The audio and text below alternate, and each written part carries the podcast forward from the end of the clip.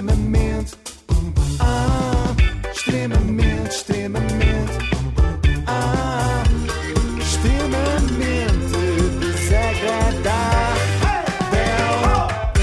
Extremamente desagradável com o apoio da Logo. Faça a simulação do seu seguro em logo.pt. E depois de um curtíssimo intervalo de 24 horas, voltamos como prometido ao tema Kate Gouveia, que ontem tinha ficado a meio. Problema, quando chega a casa, começa a receber mensagens que tu nem imaginas. Imagino, imagino, imagino, porque eu também recebi, não é? Ah, e tu respondeste? Sim, respondi igual, fez assim uma resposta e depois mandei para todas, igual para toda ah, a o que, o gente. que é que disseste? Dizia assim, até tenho aqui, peraí que eu pego aqui no meu telefone diz Eu também não gosto nada dessa Joana Marques, eh, só faço aquilo com ela porque me pagam. Foi o que eu respondi.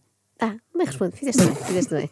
Olha, não respondi ainda porque estou a tentar compreender alguns textos que são um bocadinho complicados.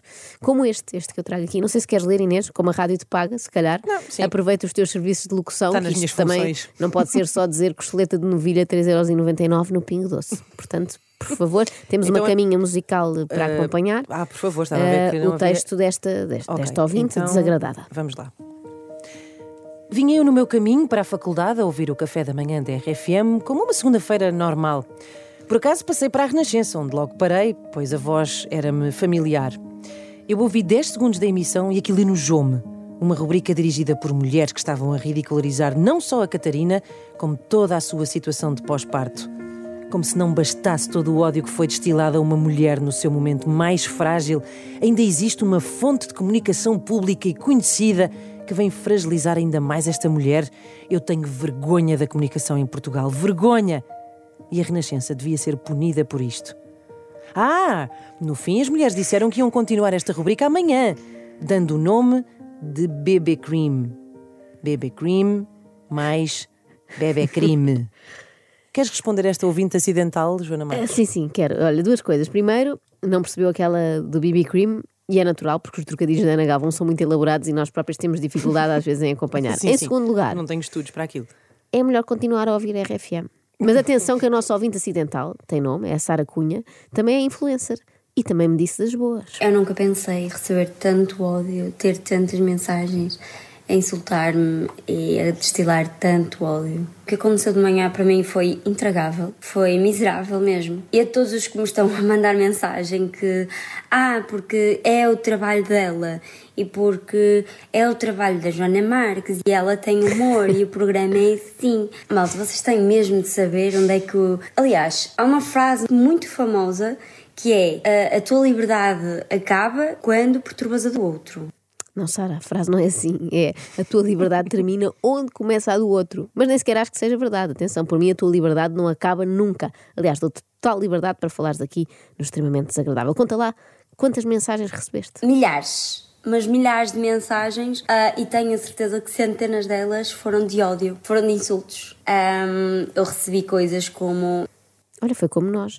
Mas recebeste coisas como o quê? Eu até estou com medo agora. ahm, eu recebi coisas como vai, mas é trabalhar.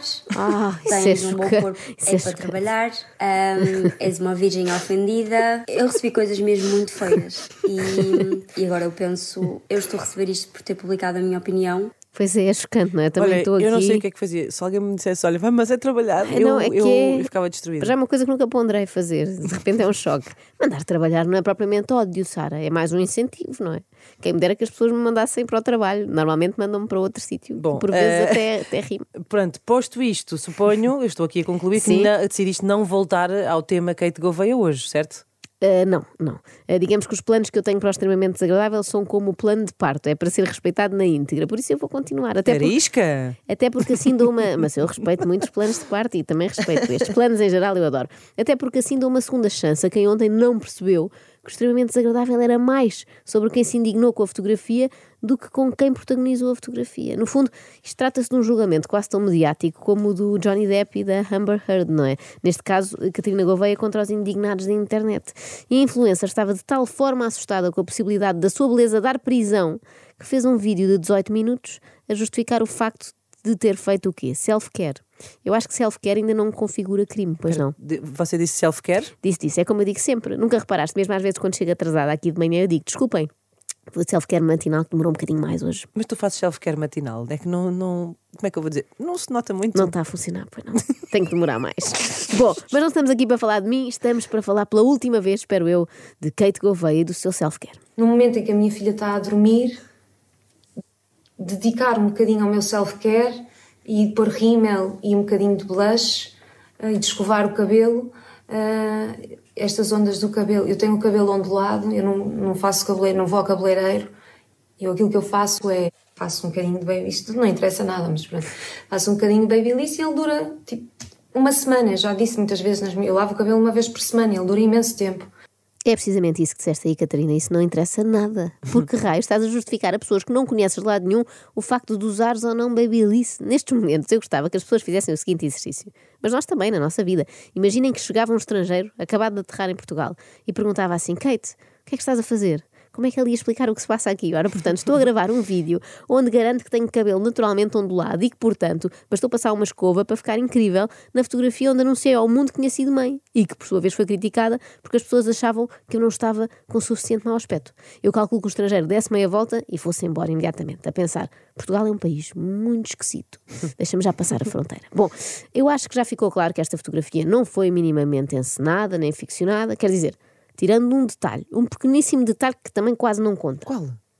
A única, o único aspecto aqui ficcionado foi realmente eh, o Pedro, porque ele queria salvaguardar, ele não queria aparecer e, portanto, eh, tirou uma fotografia, uma a dar-me um beijinho, a outra a olhar para o bebê. eh, e pronto, esta foi a fotografia que ela nos tirou, que eu decidi colocar. O Pedro é o bebê. Não, não. O Pedro é o marido. Ah. Como é que tu achavas que o bebê verbalizava que não queria aparecer na Pois é. foto? Quer dizer, pensando bem, bastava chorar. Normalmente é assim que os bebés se salvaguardam. Choram baba e ranho e tornam-se pouco instagramáveis, safam-se da fotografia. Sabes quem é que mais uma vez ficou muito bem nesta fotografia? Sei, claro que sei. Foi a Kate que está não, incrível. além dela, claro, os homens, todos, mais Ah. uma vez, não é? Desde o marido, que esperto pensou, deixa-me cá ficar de esgalha para ninguém ver a minha cara, até aos outros que se abstêm de fazer comentários anti-Kate Gouveia, pró-Kate Gouveia, anti-Joana Marques, -extre... Não, ninguém faz comentários extre- pró-extremamente desagradável. As pessoas estão doidas, mas também não tanto. Não exageremos. Chateia-me que no meio disto tudo ainda sejam os homens a lucrar com este caso. De repente parecem um género muito sensato, quando todos sabemos que nem sequer é verdade. Mas depois eu vou partilhar fotografias, algumas fotografias do parto em si.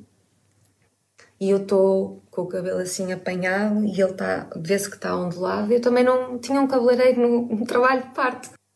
Não, Catarina, não há necessidade de partilhar as fotografias do parto em si. Estamos bem assim. As pessoas seguem-te por tu seres quem és, sempre em cenários clean, como se fosse entrar uma equipa da Casa Cláudia a qualquer momento. Não queremos ver o bloco de parto. Para isso seguíamos a Sandra Silva, não é? Cada uma com o seu público, não vamos aqui confundir as pessoas. Hum, desculpem se estou um bocado irritada. Já reparaste Fogo. que a Kate Gouveia a falar irritada? A Kate Gouveia irritada sou eu a dizer bom dia. Sou eu quando estou mais, mais relaxada. Sim, sim, eu depois de duas horas de meditação. Ela é exatamente igual à Kate Gouveia a falar com calma, não se distingue. Por isso é que eu nem fiquei muito preocupada quando ontem percebi que ela também não tinha gostado extremamente desagradável. Fiquei com pena, que eu até achava que estávamos a ser simpáticas com ela, mas pronto, não fiquei com medo. Se algum dia me gruço com ela, sei que pelo menos não vai gritar comigo. Mesmo que raro comigo, será assim. Joana, aquilo que tu fizeste não teve graça nenhuma. Assim O mais voz provável é eu mansinha. ficar tão relaxada que lhe vou pedir para continuar a zangar-se. Só mais um bocadinho, Catarina, até eu atingir o Nirvana. É pena eh, ter ficado de facto tanta gente enervada com a nossa edição de ontem, eu achei. Sim. No fundo, o que tenho a dizer é o mesmo que a Kate Gouveia. Que lamento que tenha sido esta a interpretação de tantas pessoas e ao mesmo tempo espero ser uma lufada de ar fresco para quem ainda não foi mãe. Não, esta segunda parte já não. Não pretendo ser lufada de ar fresco para ninguém. Nem Pois não. consigo. Nem não, consigo. até porque tu és uma lufada, tu és, tu és uma lufada de ar quente. És, um- é, és tipo bafo de onça. Obrigada, Inês. Sempre a elogiar-me, estragas-me com mimos. Mas Faz pronto. mais self-care. Eu acho que podemos dar por encerrado este tema, finalmente. A Catarina Gouveia é simplesmente uma mulher que teve a sorte de ter um excelente parto e uma ótima recuperação. Que bom para ela. Quer dizer, eu disse sorte, mas queria dizer trabalho. Isto foi fruto de muito trabalho também. Comigo, graças a Deus, correu tudo bem. Eu tenho a consciência que fiz escolhas ao longo da gravidez que influenciaram este desfecho. Ouviram suas lontras. Não pensem, não é ela que chama lontras, estou a ser eu, incluo-me. Não pensem que é terem desejos de bulical todas as noites que depois vão chegar à maternidade e ter um parto natural como a Kate. Vai ser um parto cheio de corantes e conservantes. Não comecem já a comer spirulina, não, e vão ver como elas vos mordem. quanto melhor preparada nós, eu, eu, neste caso, eu estou fisicamente uh, durante toda a gravidez e mesmo antes, a probabilidade de ter um trabalho de parto mais uh, fácil, mais facilitado neste caso, e ter uma recuperação pós-parto é maior.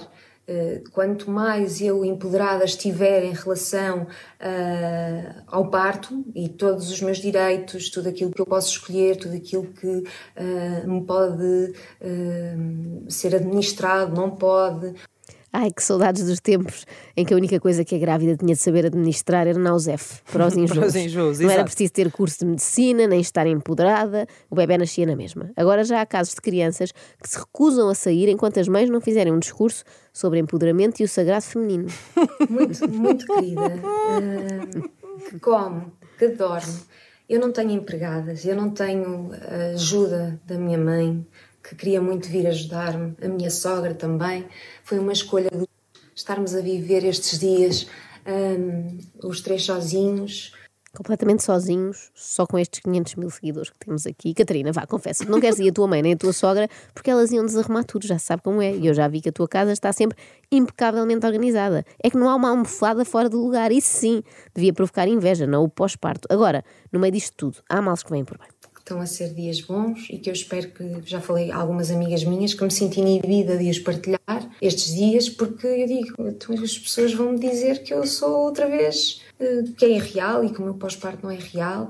É isso, Catarina. Não partilhes. As pessoas não te merecem. E o bebê merece ter a tua atenção plena, sem perder tempo no Instagram, com as pessoas a reclamarem por seres perfeita. Assim saímos todos a ganhar. Ou que tenho empregadas. Não tenho. Não tenho uma empregada. Não tenho ajuda. Hoje é o primeiro dia que eu estou sozinha em casa e decidi fazer este vídeo para estar mais à vontade, porque sei que se o Pedro tivesse eu ia ficar toda atrapalhada. Eu acho que se o Pedro lá estivesse, tinha-lhe dito para não gravar isto. Já percebemos que é a parte mais sensata do casal. Por outro lado, esta insistência na questão da empregada leva a crer que está à procura. Talvez o melhor seja perguntar à Débora Monteiro se conhece alguém. Eu estou Ou disponível. então vais tu, pode Não ir a querem? Troia. A Troia é um bocado, fica mais fora de Não, mão. mas- ainda por cima é tão bonito, gosto tanto. Enfim. Slimme Mint, slimme Mint. Ah.